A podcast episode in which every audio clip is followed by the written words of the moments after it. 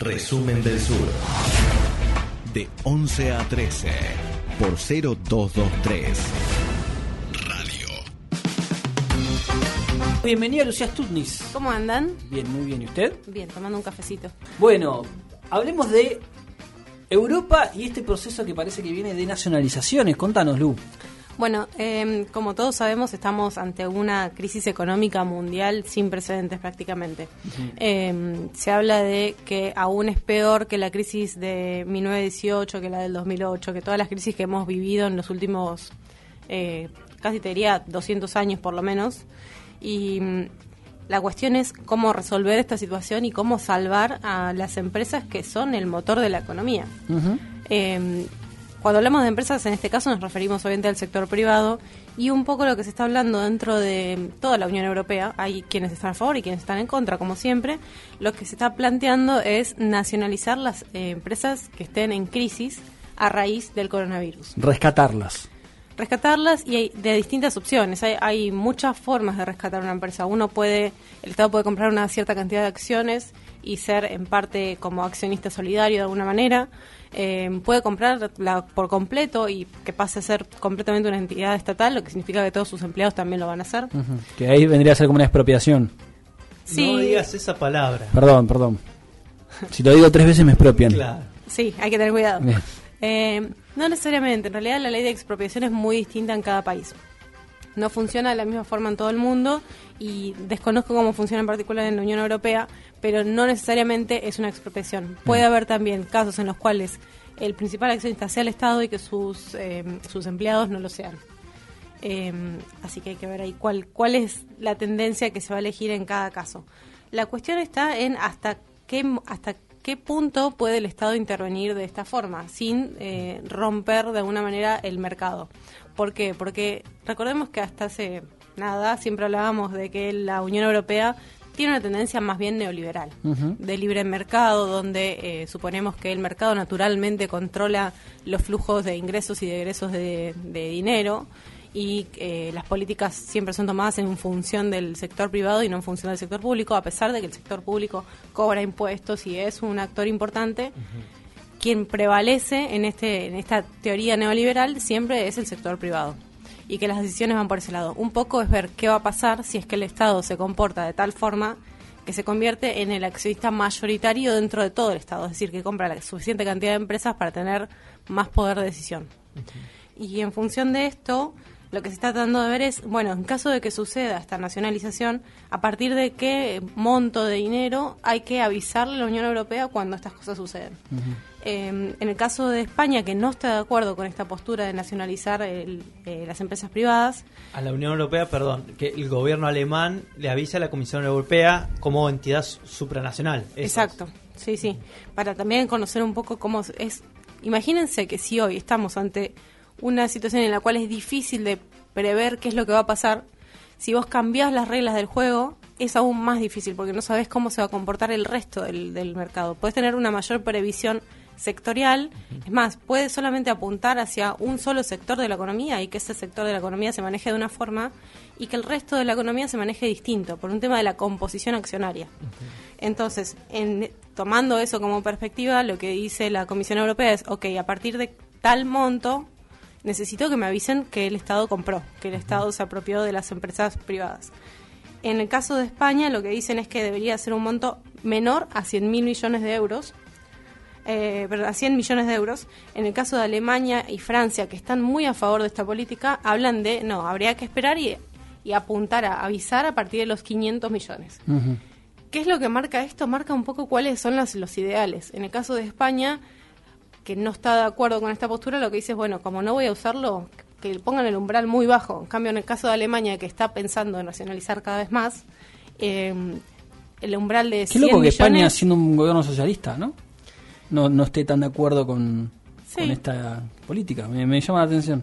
Sí, es cierto. Es, Digamos, Alemania y Francia lo proponen y tal vez la, la postura sea no querer rescatar eh, a una empresa. No sé, es- me llama la atención.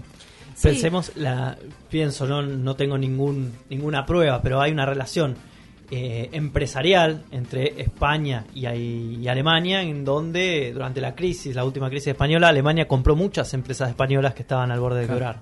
Exactamente. el Estado alemán. Sí, y bueno, y de hecho lo que se habla es a nivel Unión Europea, no se habla tanto a nivel país, con lo cual lo que decís vos, Mauri, tiene Mm. más sentido todavía.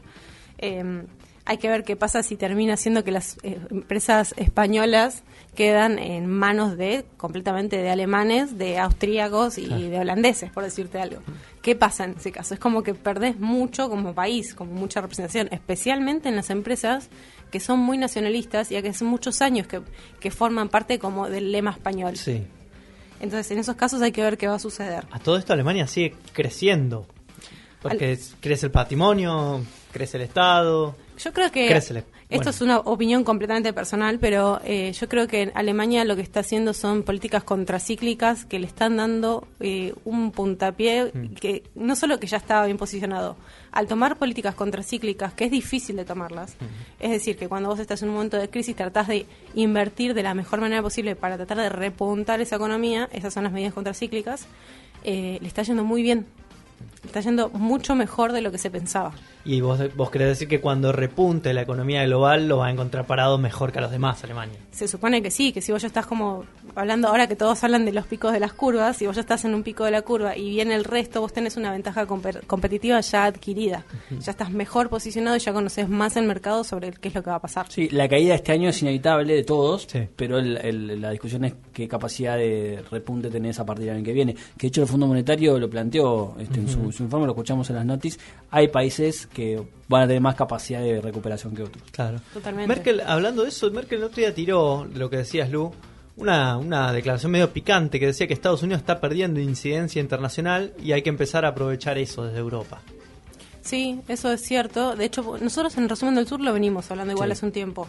Eh, en realidad lo que está pasando es que el dólar se está debilitando con respecto a otras monedas, no solamente contra el euro, pero hay que ver quién ocupa el espacio que está dejando el dólar. Eh, China. por ejemplo. Y no olvidemos quiénes son los principales acreedores de la deuda estadounidense.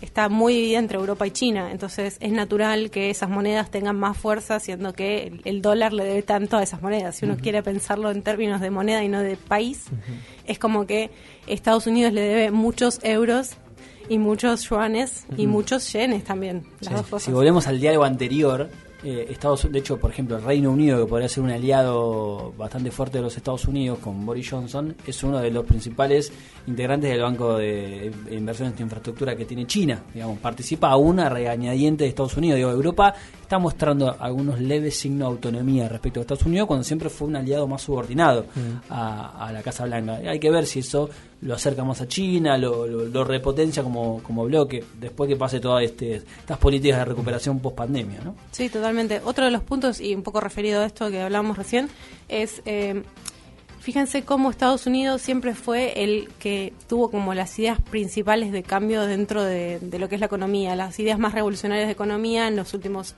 te diría que 100 años prácticamente, siempre vinieron más del lado norteamericano que del lado europeo. Y siempre veíamos a Europea como que estaba vieja. Nosotros lo hemos hablado acá en resumen. Sí. Es como que daba la sensación de que no, no llegaba nunca a estar al día ni a actualizarse lo suficiente, incluso menos de estar en el pico de la hora. Y en este momento da la sensación contraria. Da la sensación de Están que... tomando iniciativas, claro. Exactamente, a nivel económico es como que Estados Unidos está estancado, no está sacando nuevas ideas ni nuevas teorías y Europa está en plena revolución y, y recambio. Entonces, capaz hay que ver a dónde llevan esos cambios, por supuesto, no siempre llevan para buenos para buenos lugares, pero en principio, a nivel europeo y especialmente a nivel alemán, todos estos cambios, estas revoluciones, esta esta idea del New eh, Green Deal y todos los demás, la verdad que viene desde el lado europeo y tiene está teniendo muy buenas repercusiones en la economía y esperemos que sea en la economía mundial. Todo esto empezó porque eh, trajiste la noticia de las nacionalizaciones y pienso y, y veía, leía algunas críticas, principalmente de eh, liberales latinoamericanos que decían, bueno, pero allá se puede estatizar empresas porque el Estado es eficiente y acá no. ¿Cuánto de verdad crees que hay en eso? Yo creo que un poco de razón tienen, pero también eh, es cuestión de aprender, de hacer eficiente el Estado. Sí, el Estado eh, a nivel, a ver, en general en Europa y no sucede lo mismo en todos los países europeos, eh, digamos que España, Portugal, Italia están más parecidos al- a, la forma de manejo estatal latinoamericano que al europeo, si uno quiere dividirlo. Claro. Eh, la proporción que ocupa el empleo estatal es bastante más chica que a nivel latinoamericano y eso permite que al Estado darle un, un oxígeno distinto.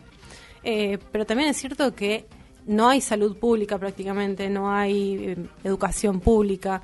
Para ir a la universidad generalmente tenés que endeudar, al igual que es en el caso de Chile. Hay casos, hay, hay comunas que tienen universidades públicas y puedes acceder. No así el caso de Alemania, que tiene específicamente la mayoría, de, creo que el 80% de sus universidades son públicas. Mm. Francia Eh, igual. Sí, Francia igual. Pero bueno, si uno quiere estudiar, no es tan sencillo. Eh, entonces es como que el Estado benefactor es distinto, funciona de manera distinta. Es cierto que allá el, el organismo estatal es más chico, permitiría de una manera poder acercarse un poco más al sector privado, comprar y adquirir un poco de manera distinta y no, no tener la perspectiva latinoamericana de lo que se habla de ñoquis, digamos, Claro. del Estado. Eso no sucede en Europa. En Europa hay que demostrar, o por lo menos eso es lo que se ve, eh, hay que demostrar que cada puesto estatal realmente lo vale. Incluso, te doy un último punto sobre eso, hay estados en los cuales para poder gobernar, eh, si no me equivoco, Suecia y algún otro país nórdico, pero no me acuerdo bien cuál es, para poder gobernar vos tenés que tener eh, sí o sí otro ingreso, un ingreso Ah, de sí, dinero. sí. Si vos no tenés un ingreso, no podés postularte como candidato a ningún puesto de, obviamente, de los que son electivos, ¿no? Eh, pero me parece un- un- una diferencia importante con respecto a lo que son la forma de gobernar a nivel Latinoamérica. Bien, Lu, ¿algo más para, para agregar? Hay que ver si esto sucede, si esto prospera dentro de Bruselas, eh, cuáles son las votaciones y en caso de que prospere, cuáles van a ser las condiciones. Gracias, Lu. Nos vemos. Lucía Stutnis nos explica, nos, este, como siempre, nos pone un poco de claridad respecto de estas nacionalizaciones que está discutiéndose hacia adentro de la Unión Europea.